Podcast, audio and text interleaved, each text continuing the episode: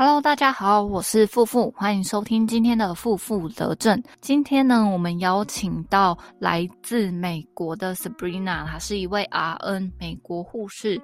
那我们请她介绍一下她自己。富富好，各位听众大家好，我是 Sabrina，What's up？然后我以前在台湾呢，是在嗯林口长庚的。麻醉恢复室工作七年之后，呃，离职到了美国，在先在 nursing home，就是护理之家上班超过一年之后，转到当地的医学中心一般内科病房上了一年之后，再转呃同一家医院的恢复室，然后目前呢就在恢复室上班快三年了。哦，因为我我不知道你有。一年内科的经验哎，感觉怎么样？我有突然突然来了个内科，Well，我只能说我学到非常多的东西，但是也因为那个一般内科病房的，还有护理之家的工这两个工作经验的非常的特别啊，学到的东西跟麻醉恢复室外科的东西是完全不一样的。呃，但是你要我再回去。内科上班是不可能的，我就是会死赖在恢复室不走。但是我很，我还是很珍惜那两年的内科经验啦。嗯，对我也不喜欢内科，非常的忙。对，嗯，外科混，而且内科的脚步真的有比较缓慢吗？你觉得？呃，在美国的话，一般内科病房的脚步它其实也还好，不过你会看到很多。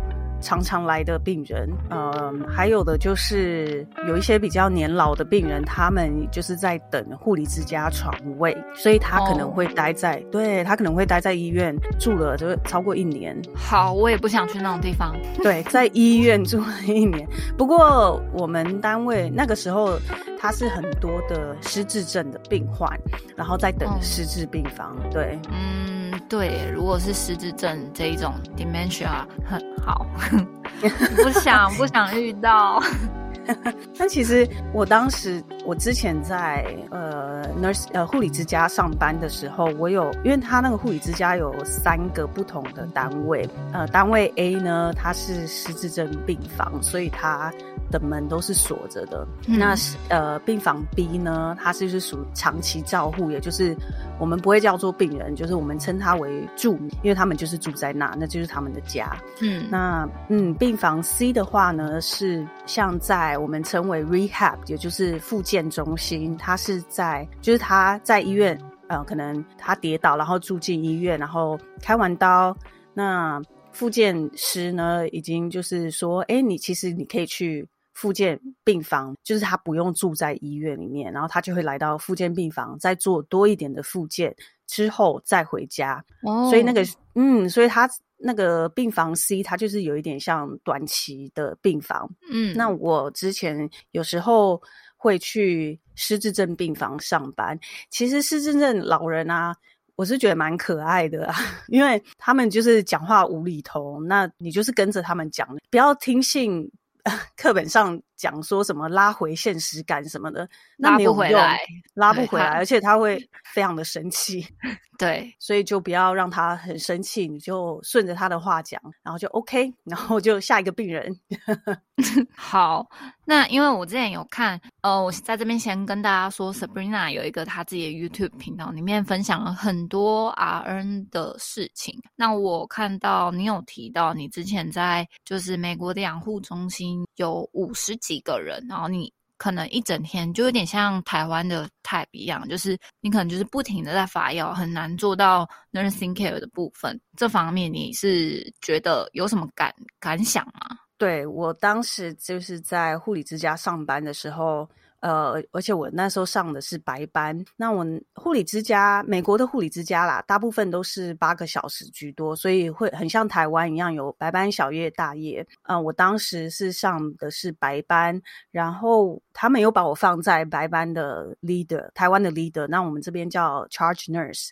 那理想中的人员配置呢是一位 leader 再加上两位护理师在发药，但是那时候不够护理人员，所以我是除了当 leader 之外，我还要再就是发药。然后那一区病房 B，它 total 的病人数是好像就是五十几个，然后他们就破半，然后我当时就是一整天的行程就是白班发药，然后测血糖，然后给。胰岛素，我就觉得说 没完没了，对，真的还很 repeat，一直在重复，，没错，而且完全没有照护的观念，就是你就是只是想要把这个药发好，然后赶快想要想尽办法让病人赶快把药 吞下去，因为你要接着下一个，不然的话发不完。我常常没有时间吃中饭，啊，味道这么严重哦，嗯，而且每一位著名他的那个吃药的药量都很多，哎，我觉得这好像是老人都就是生病的老人，就是对。都会在台湾也是越吃越多。我我自己是没有在台湾的护理之家上过班啊，所以我不知道你有吗？我实习的时候有，也是那个药，就是一把一把的，很多药，血压药、血糖药、血脂药，然后再来是其他类的药，这样就是基本上三高的药都会有。没错，还有呃一些营养品啊、保健食品什么也要加进去。对，所以我觉得哦，那这个真的，但是一开始呃去美国的 RN 想要考 RN 的人，应该是应该一开始都会选现在这种机构适应，对吧？没错，因为医学中心的话呢，是我那个时候来的时候，因为他们不太缺人，所以呃，在护理之家，就是你说的养护中心啊，那些它步调比较慢。那当然，呃，著名或者是那些我刚刚说的附件单位的。病人的状况也没有那么危急，那大部分呢都会选择先在呃养护中心、护理之家上班，就是会步调比较慢啦。然后他们也比较缺人，所以他们会比较会想要用。嗯，对。好，那再来就是想要问你在台湾既然有七年的工作经验，你到目前为止，台湾跟美国两边的生活品应该差很多吧？差超多的。我因为昨天就是看到收到付付给我的问题，我因为我之前就跟他说，哎，夫妇，那你要给我一些问题，然后我有时间准备这样。哦，昨天就在一直在想说，就是 detail 呃关于一些细节。台湾的话，生活品质就是台湾真的很方便，很方便。我所谓的所谓的方便，就是所有一切生活机能，就像台湾的 Seven Eleven。对，没错，好强大，可以做珍真真奶，是不是？现在是有没有进化到做真奶了？真奶早就有喽，一一两年前就有喽。天哪，我跟你讲，我们现在还有热压吐司可以吃，然后叉烧包现现现烤，好好哦，对，然后还有那个那个 beer bar，真的假的啦？真的，我半夜会去 Seven 喝生啤呢，他当场压给你出来的呢。好夸张，这个在美国根本不可能，因为要有呃酒精的那个职业执照，好夸张。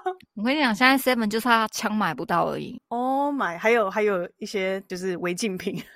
对，不然你要要什么有什么，对啊，光是还有什么缴账单啊、影印、传真，该有该有的都有。像美嗯国、美国的 Seven Eleven 啊，哦，我这一周啊没有 Seven Eleven，抱歉各位，但是我去过别州的 Seven Eleven，它最基本的就是斯乐冰啊，就是你知道卖喝的啊、吃的，然后简单的三明治或者一些放在冰箱的那种冷的三明治，跟台湾嗯比。茶叶蛋关东煮，Oh my goodness！台湾台湾现在你可能再回来一次，你你会有很多收获。真的，我最后一次回去台湾好像是四年前吧。哇靠！我跟你讲，现在 Seven 花俏的很。哦，好想回去哦。那再来呢？是我觉得医疗系统也是非常的方便，大家真的嗯好好珍惜我们健保台湾护理人员还有健保，对，健保快要死掉喽，真的再这样下去真的没完没了。对，不要再滥用健保了，因为在美国的话，大家知道就是看病。我们要先去，就是有你的专科家庭医师，你要先打电话给他的进他的 office 啊，他的办公室，嗯，而且不会是他接的，是办公室的护理师 RN 先接电话，然后嗯 RN 呢会因你的问题，然后去做做一个评简章分类，That's right，嗯然后去决定说你该不该去急诊，或者是你要不要等到星期一的时候，如果你的问题是发生在周末，你就要等。然后呢，如果你的问题是发生在平日的五点以后，拜抱歉哦，你也要等到明天哈。就是等，就是等，而且 That's right。然后呃，美国的话也没有像台湾什么耳鼻喉科门诊或是什么小儿科门诊，就是你们家有没有巷子 走下去，巷子那边就有一家都有一间，对，但是美国美国没有。然后他在，而且因为美国专科分系嘛，所以如果今天你的家庭医师认为说你这一个算是，譬如说神经内科的问题，那他嗯会、他会放一个神经内科的。呃，咨询单，那你再去神经内科看神经内科医师，但这中间呢，就很容易有呃失误，或者是所谓的 missed communication，嗯、有一个沟通上的误差啦。嗯。我这边举个例哦，我前几天有一个泌尿科的病人，然后他来做完手术之后，他妈妈就在跟我们闲聊，然后就在抱怨说，他儿子，因为他儿子比较算是特殊照护，他不是不是像是一般很健康健康的人类，健康，健康。台湾国语，原来你还有 台湾人的证明，好好笑。然后，呃，他妈妈就在说，因为他儿子要定打一个药，然后嗯他妈妈对那时候五天前的时候就打电话去问那个输液中心说，你可不可以，就是可不可以帮我确认这个医嘱有进去你们的系统？但嗯是那个接电话的人员呢就说，哦。呃，可以啊，但是你要等哦，哈，一样就是等嘛，哈，不意外就是等。好，然后 等到第二天的时候还是没有结果，那他妈妈就打电话给他的家庭，他儿子的家庭医师，结果家庭医师也说，哦，没有啊，我呃没有放进去那个，那照理说应该是自动，就是他每个月的那个汇入是吗？That's 没错，然后他妈妈又再打去输液中心，结果就没有人接，哦，没人，接，没错，然后就等，又再等了一一天了，就是来来回回就搞了五天，然后第五天的时候呢，他妈妈就火大了，然后就说现在到底是要怎么样？到底谁可以确认有没有？这个输液进去你们的遗嘱，我儿子到底能不能被打到这个药？然后终于确认说好，遗嘱进来了。那但是还是要等，为什么呢？因为那个药呢是从呃纽约州要送过来，那纽约州呢、到我这一周开车哦七个小时，所以你要等七个小时之后，你才我们才会拿到药。哇，那妈妈肯定疯掉。没错，而且他儿子那时候非常的不舒服，就是发烧啊，呃，然后人就是状况有点改变啦，意识状况有点改变，所以他妈妈就很紧张，但是没有人听他的。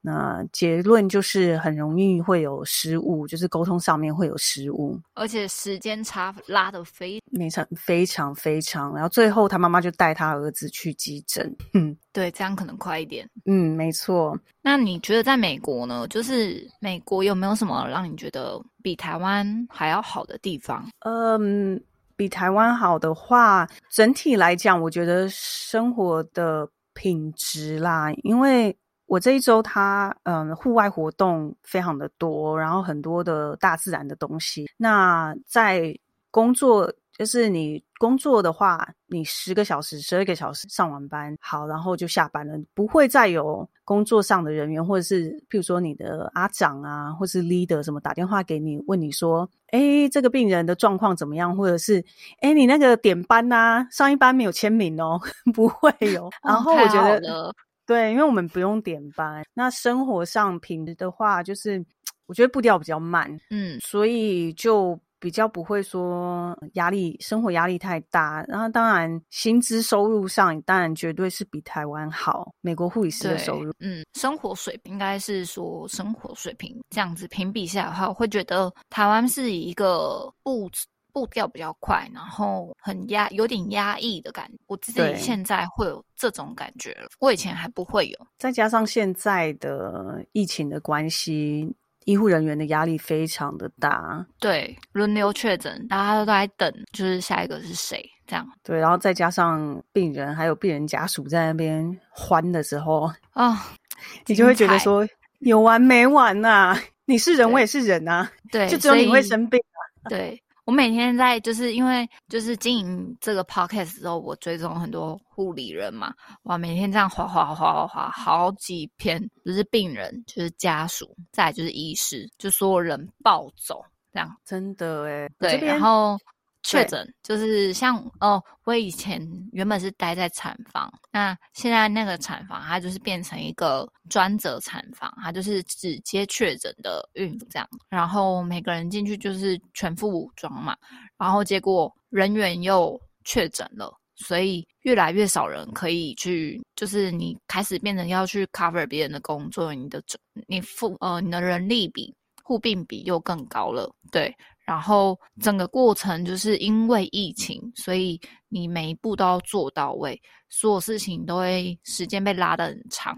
那大家就是心力就越来越越来越少，就是已经没有那个精力，就是在下班啊，可能去做些事情什么，大家就是只想躺在床上，然后放空，然后不想去上班，这样就每个人都过得很没有活力。我这样子长期下来，这样真的很不健康。对，但是现在就只能这样硬撑，就是看看是疫疫情赢了，还是我们赢了 这样。嗯，但是呃，我想要问的是，台湾的呃施打疫苗的那个几率高吗？不是几率，那叫什么比例高吗？呃，现比比率是我觉得算高，应该有到六到七成。然后小朋友现在五岁以上也开始开放了，但是呃，台湾的 YouTube 有出一个影片，他就是去访问那些呃游行为什么不施打疫苗的人。其实我听一听，我也觉得，哎，对，这样子认真想过的人，他决定不打也是 OK 的，因为他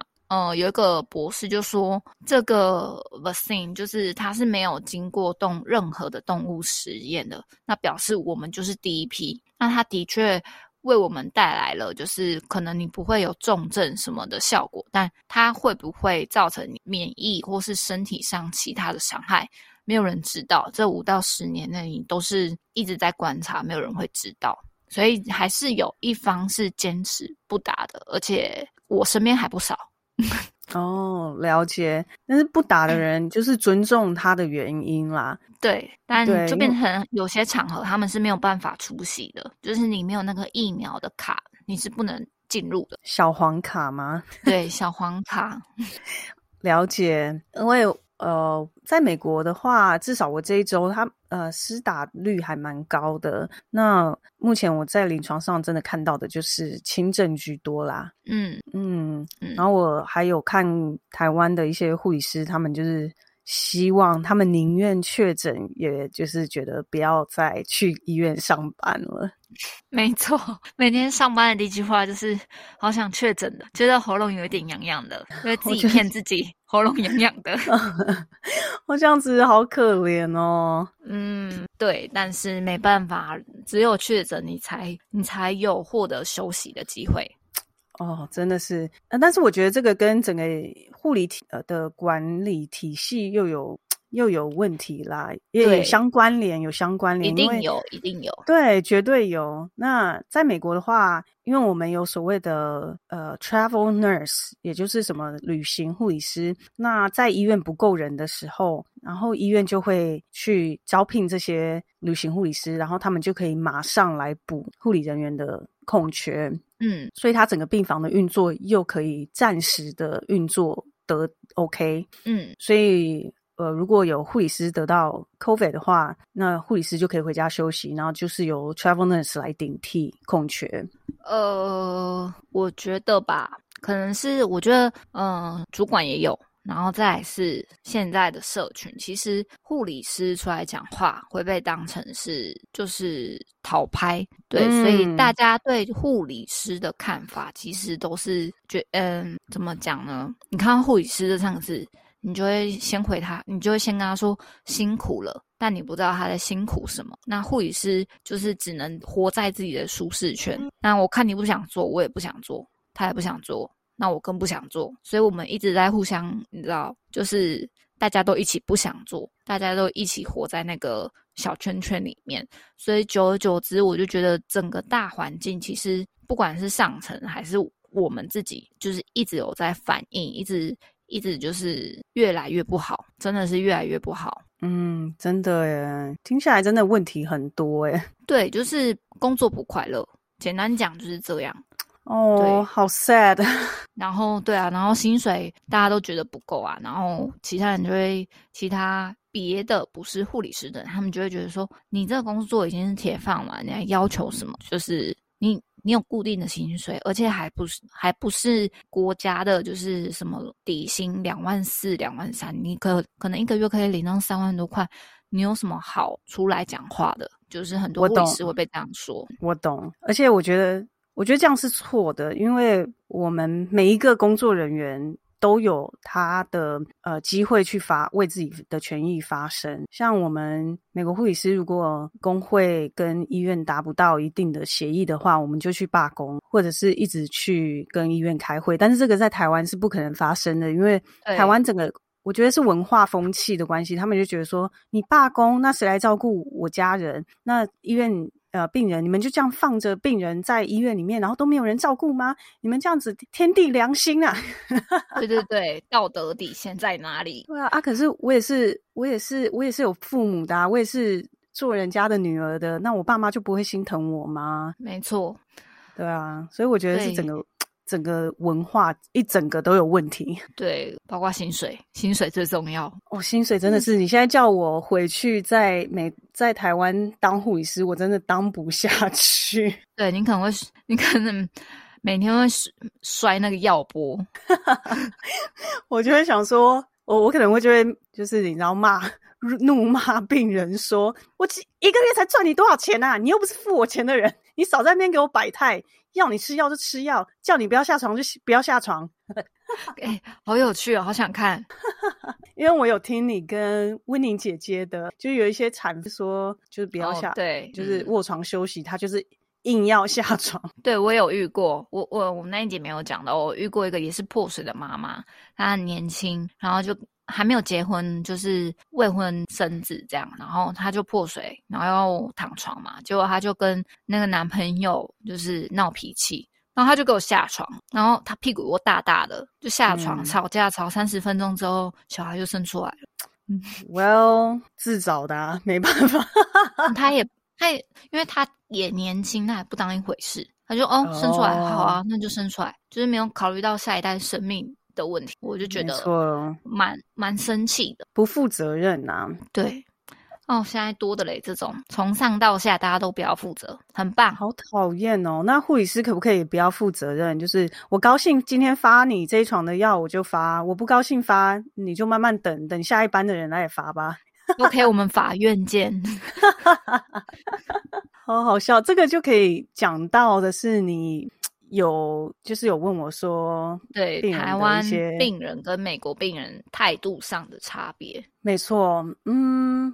我记得好几年前，我那时候还在台湾上班的时候，那但是我觉得在麻醉护呃恢复室有一个好处，就是第一个家属不会在旁边烦你嘛，然后再来呢是病人的状况的话呢，因为他是麻醉完，所以他哎还有一点有点 神志有点的。晕晕的，很开心，这样子很嗨，漫步在云端的感觉啊！所以，但是我这几年就是遇到，譬如说美国的病人啊，我自己觉得他们在。在临床上，他们自己的特性就是，他们还蛮喜欢，就是开个玩小玩笑，会自己在面自自嘲啦。那态度上的话也比较轻松，但是我也有遇过那种动不动就是焦虑症发作啊，或者是诶一些小毛病，然后他就会很容易去让他。整个情绪很不稳定。我在临床上看到蛮多的是有一就是心智上面，不是心智，那个叫什么？身心科，身心科障碍的情绪上面的。情绪上面控制有问题的病人，那在台湾的话，不知道是不是因为我们抗压性比较高，还是社会风气的关系，就是不太多人会把身心科的问题讲出来，所以他很多是没有诊断的。没错，是这样的。然后他就是一不高兴，他就会往 护理人员或是医师。就是医师、医护人员上面出气，就台湾还蛮多这样的。对，而且我有时候看到新闻，嗯，但是我跟你讲，急诊暴力不是只有在台湾有，美国很更有更夸张。我我们相信，没错，我们这一间医院啊的急诊，它在门口是有摆金属探测器的。哇，我不知道台湾的急诊有没有，肯定没有。那他怎么知道？那他怎么知道，如果今天有人是要来恶意的，就是伤害医护人员的话，他可能有带武器，就不知道啊。哦，这样好危险。等他亮出来的时候，你就会知道了。对，然后就会有老老的驻警跑过来，老老的。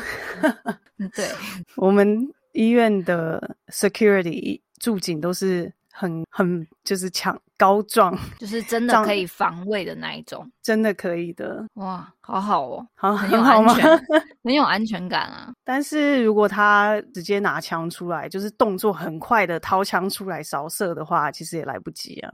说的也是，可是。已经有金属探测器了，它它是探测的出来的，还是它在探测器之前它就开始扫射？它如果在探测器前扫射的话，那就没办法了。天啊，对啊，大家真的要去看病哎，不要这样子反社会，拜托。现在越来越多，再加上疫情的关系，大家都很忧郁、很压抑。嗯，最近台湾真的这方面有出了很多社会新闻。我看到一个，我最近记，就是他呃，一个男生，他平常都照顾年迈的妈妈，妈妈好像是长期卧床的病人吧。那他因为确诊没有办法照顾妈妈，所以他就把妈妈从楼上推下去。真的假的？我记得有这个新闻啊。他这样子也很很悲伤哎。对啊，所以现在其实嗯，因为就是一直在滚动式调整嘛，其实真的很难有一个十全十美的方案是适合每一个人的，对吧？像这种家庭，有谁愿意就是二十四小时帮你顾你妈妈顾七天这样？应该没有人吧？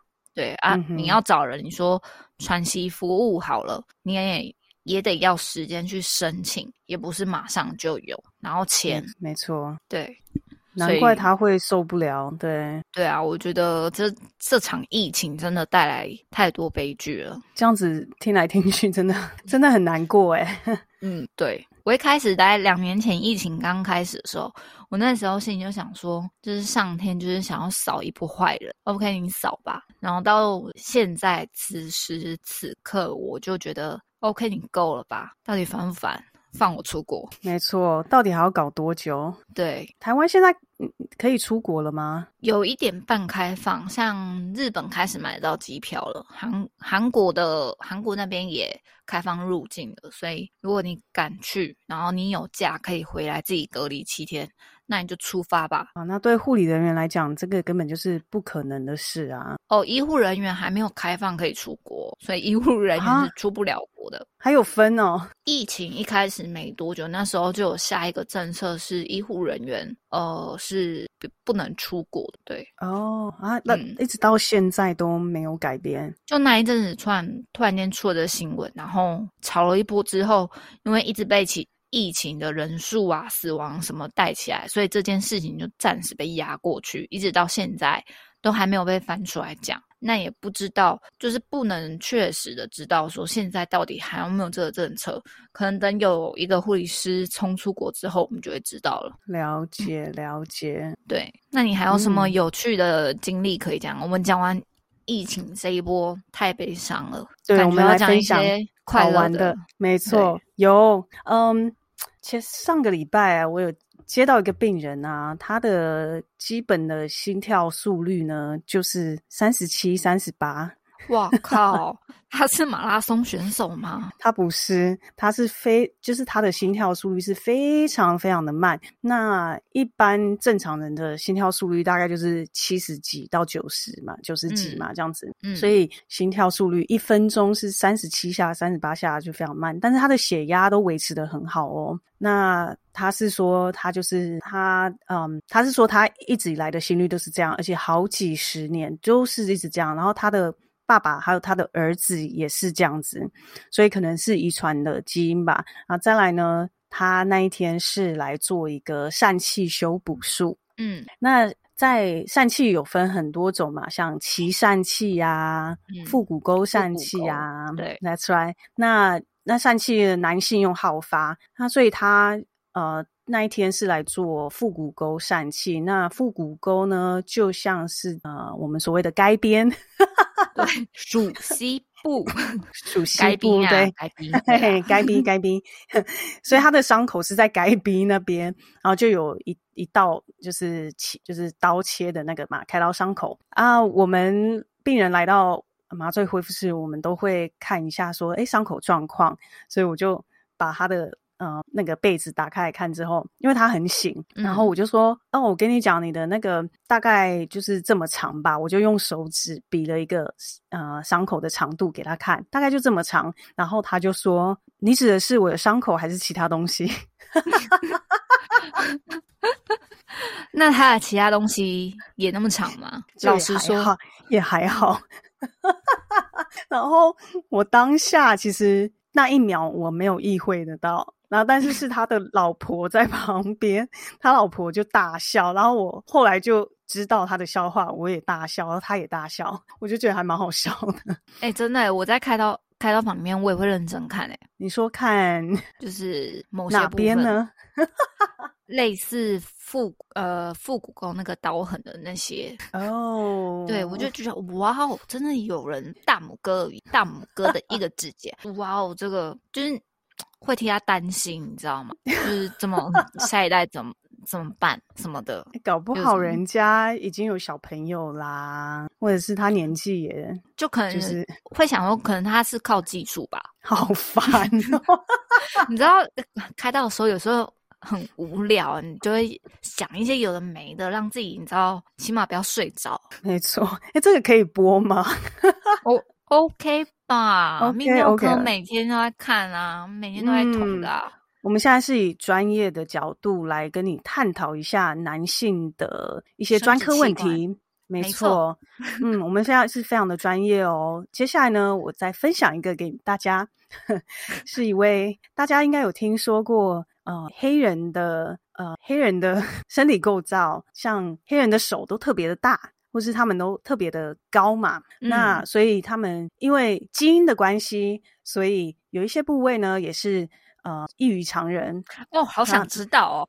没错，当时呢，因为我是听说。听了非常的听，就是听了很多人在那边讲嘛，但是我没有亲身体验或者是亲眼看过，所以我当有一次就接到了一位黑人病人，那他是刚好说他想要上厕所，所以但是我们我没有办法让他下床，因为刚麻醉完，呃，是高跌倒的危险区，危险区，没错，所以我就要用尿壶啦，那我就拿个尿尿壶给他，那因为他是平躺的，所以他也。没办法知道说要怎么弄那个尿壶倒进去嘛？尿壶呢就是一个瓶子，对，有一个开口。那我就来帮助他，结果我就是把棉被掀开来啊，然后我就哇哦，就是叹为观止。形容你用你用你用一个食物形，就是。真的，嗯，因为它是属于放松的状态，那就像是香蕉一样的长哦。放松的状态就这样。放松，各位各位大家，没错，everybody。放松的状态，的状态，以你的欲可以到什么食物的程度？丝瓜吗？有可能，有可能。我整个就是因为在打开被子之前，我其实有心理建设了，因为我听说了很多嘛。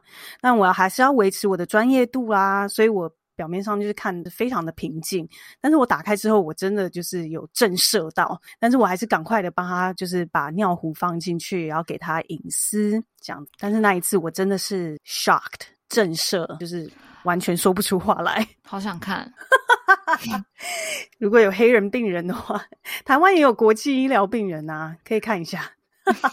有是有，但呃，我现在试玩中心我都是遇到的女生，那女生我已经看多了，对。但我有一次，呃，我之前听到了，这不是我遇到的。有一次就是这件事情从在开刀房，然后传到外面的病房、产房，每一科都知道。就是他那一天有一个那个康康迪洛嘛，就是菜花，俗称的菜花的病人要来烧菜花，一个男生，对。然后烧菜花开刀房烧很不不。不以为意嘛，但殊不知那一天的那个菜花是超级无敌巨无霸大菜花，多大？反正我是没哎，我好像有看到照片，真的很大，真的很大，是牡丹花一样，就是绽放开来吗？我跟你讲，那个可能比牡丹花还大。你要说半颗高丽菜，搞不好有有这么大。对，然后那时候就大家都不想上那一台刀嘛，因为你要烧菜花，其实呃主要是怕你在烧的过程中那个烟你去吸到，那就有可能有传染的风险。所以我们上那个烧菜花的刀都都是戴 N 九五口罩，然后一律都是用 disposable，就是一次性的东西，就是用完就丢，就是尽量避免去。感染到这个不好的东西哈，对，然后那一天正好是一个呃要烧那一台菜花，最后是一个学姐配学妹，对他们要烧，然后因为当天整个开刀房都已经知道这个病人这个案例，所以大家都去开他病历来看看一下，就是那个图到底有多大这样子，然后那学姐还不知道这件事情，不知道他们之后。有排就就排了这台刀，然后学妹就很无奈的去找学姐，跟学姐说：“学姐，我们等一下要接那一台烧菜花的刀。”但是学并不知道外面就是大家在疯传这件事情，也不知道那个菜花病人是怎样，以为只是简单小小那种小泡泡而已。他说：“烧菜花，烧菜花就烧菜花，你干嘛就是那么 depression 什么？”然后他就一指隔壁房间，因为我们房间跟房间中间走廊的那个会有个窗是透明，对，他就。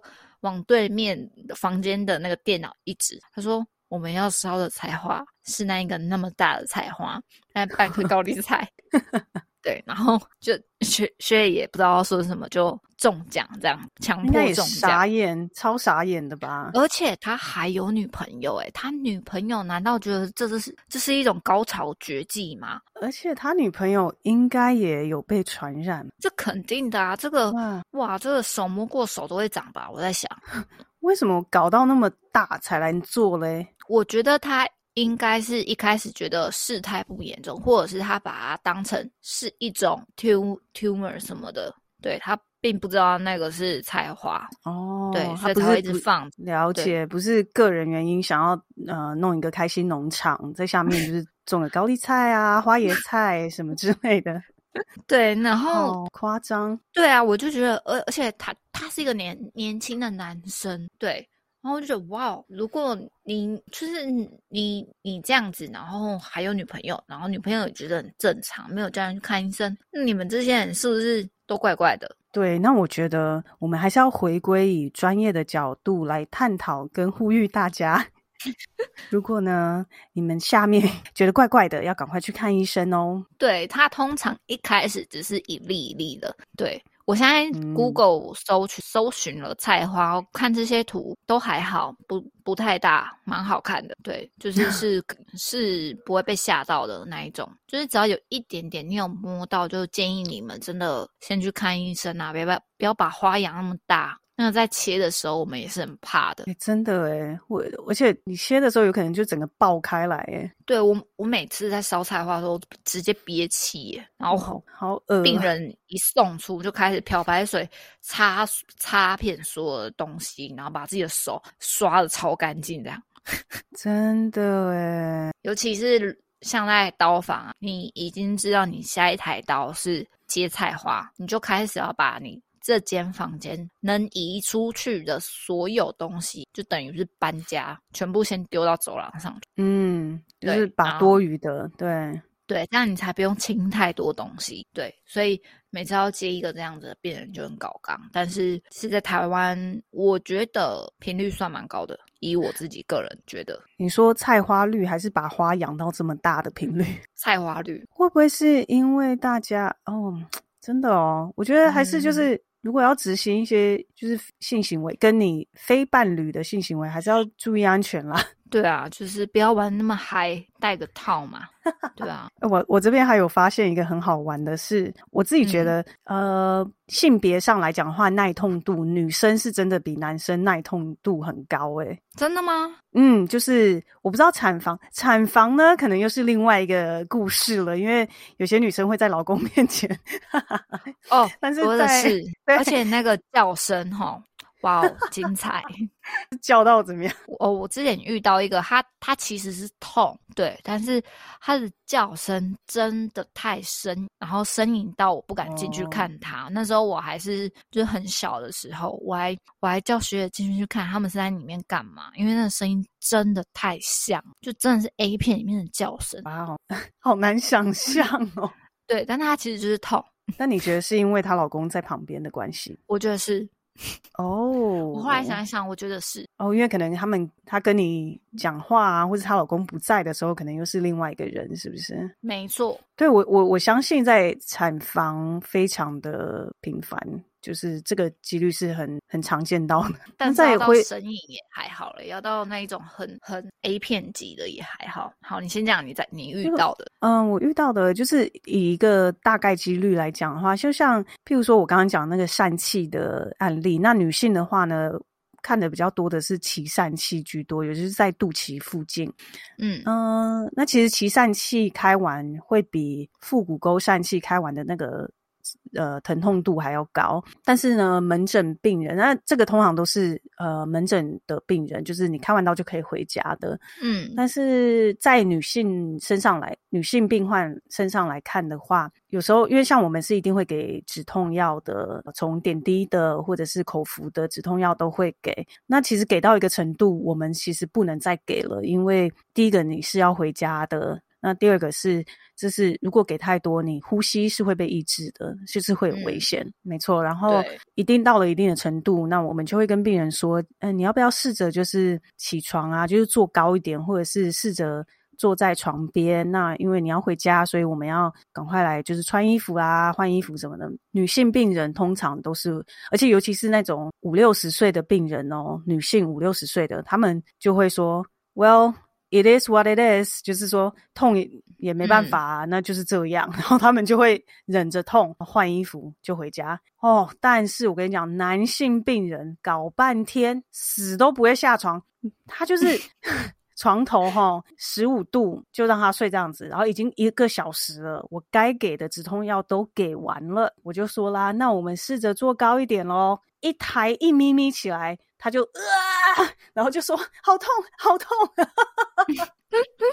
然后会搞超大概三四个小时都还在，好久，搞好久。而且我要跟大家讲，在美国呢，麻醉恢复室是非常贵的。我们都会跟病人说，如果你只是想要睡觉的话。这是一个非常贵的地方让你睡觉，因为我们是以小时计算，那开刀房是以分钟计算计费的。哦，天哪！嗯，那我就会跟他说，对我们都会跟病人说，这是一个非常贵的地方，去让你睡觉的。如果你只是想睡觉，你没有其他问题的话，回家睡。哇，那嗯，而且男性病患他就是耐痛度真的很低耶。我们看好多，我没有贬。贬低男性的意思，这是以一个临床的数据好吗？你自己有没有觉得？对我有听一位医师说过，男性跟女性能够接受的疼痛是不同的，但我有点忘记他说什么。他好像是说女生比较可以接受那一种持续性的疼痛，但是男生比较能够接受那一种短暂的疼痛，就是点一下，点一下。打你一下，打你一下，连续打你十下没关系，但是打你很重的一拳，他就不行。这样 会不会是再加上女生？我们小时候就开始就有生理期，哎，有可能哎。嗯，然后肚子就不舒服，那我们就是一直有接收到，对 对你也不能怎么样啊。我们疼痛的阈值就是比较高，所以就耐痛度就比较高。对，所以有时候其实我在这就是哦，我在诅咒人的时候，其实我会特别诅咒别人肾结石部分。你诅咒的好专业哦，对，因为因为你知道那个有一个排名啊，疼痛排名就是什么什么最痛什么最痛，然后我以为我那时候真的以为惨痛的阵痛会是第一名，结果不是，是肾结石。他们说，嗯、呃，男生如果什么肾结石那一种痛，真的会是十级痛。对，所以我有时候因为我以小时候以前实习的时候，实习之前会诅咒别人生孩子没屁眼。但直到我实习过儿科，真的遇到一个无肛症小孩，知道他有多可怜之后，哦，我就开始诅咒别人肾结石。对，你这个诅咒其实还蛮蛮不错的，因为他就是在他个人身上发生，他不会祸害到其他人。对对，而且他他有多痛，我们不知道，只有他自己知道。对对对，对 好专业的诅咒法，我要学起来。对，就是各位护理人可以参考一下。在心里面，对啊，不然现在真的，我觉得不造点不造点口业，生活很难过下去。就很很难啊，有时候要适度的把你的情绪释放出来，在以不要伤害到别人的情况下啦。嗯，对。但是最近就是我想要找朋友出门也不行，因为我朋友确诊，然后或者是他的室友确诊，所以他也不敢出门，或者是他在医院工作，他不敢出，大家都不敢出门，对大家都各自在各自的家里，顶多就是去外面公园走走两圈这样，就嗯 that's it。嗯哼，所以总归一句，希望疫情赶快过去，然后我要出去玩。没对，错，好难受哦。怎么又聊回了疫情了？真的是，哦真的不行，因为我们我们我们要有一个开心的结尾，我没错还。要结尾。好，哎，最近美国有什么节日吗？呃，我们刚过完那个退役军人纪念日 （Memorial Day）。去 Boston 的那一段时间？呃，不是，我去 Boston 那一段时间是我得到 COVID 之后康复，然后就康复，没错，康复完就去了。OK，反 正好啦，也好，确诊完去呼吸一下新鲜空气。对我那时候高烧了三天之后，就一直有干干咳跟流鼻水嘛，但是症状有比较轻微了。然后我就跟我同朋友说。呃我要去 Boston 找你。我们本来要一起去加州玩的，但是因为疫情的关系，我得我确诊，然后他也确诊，然后我们就取消机票。OK，没关系，只要可以跟朋友、喜欢的人待在一起，就很快乐。没错，对，Kobe 去死吧。去死，没错。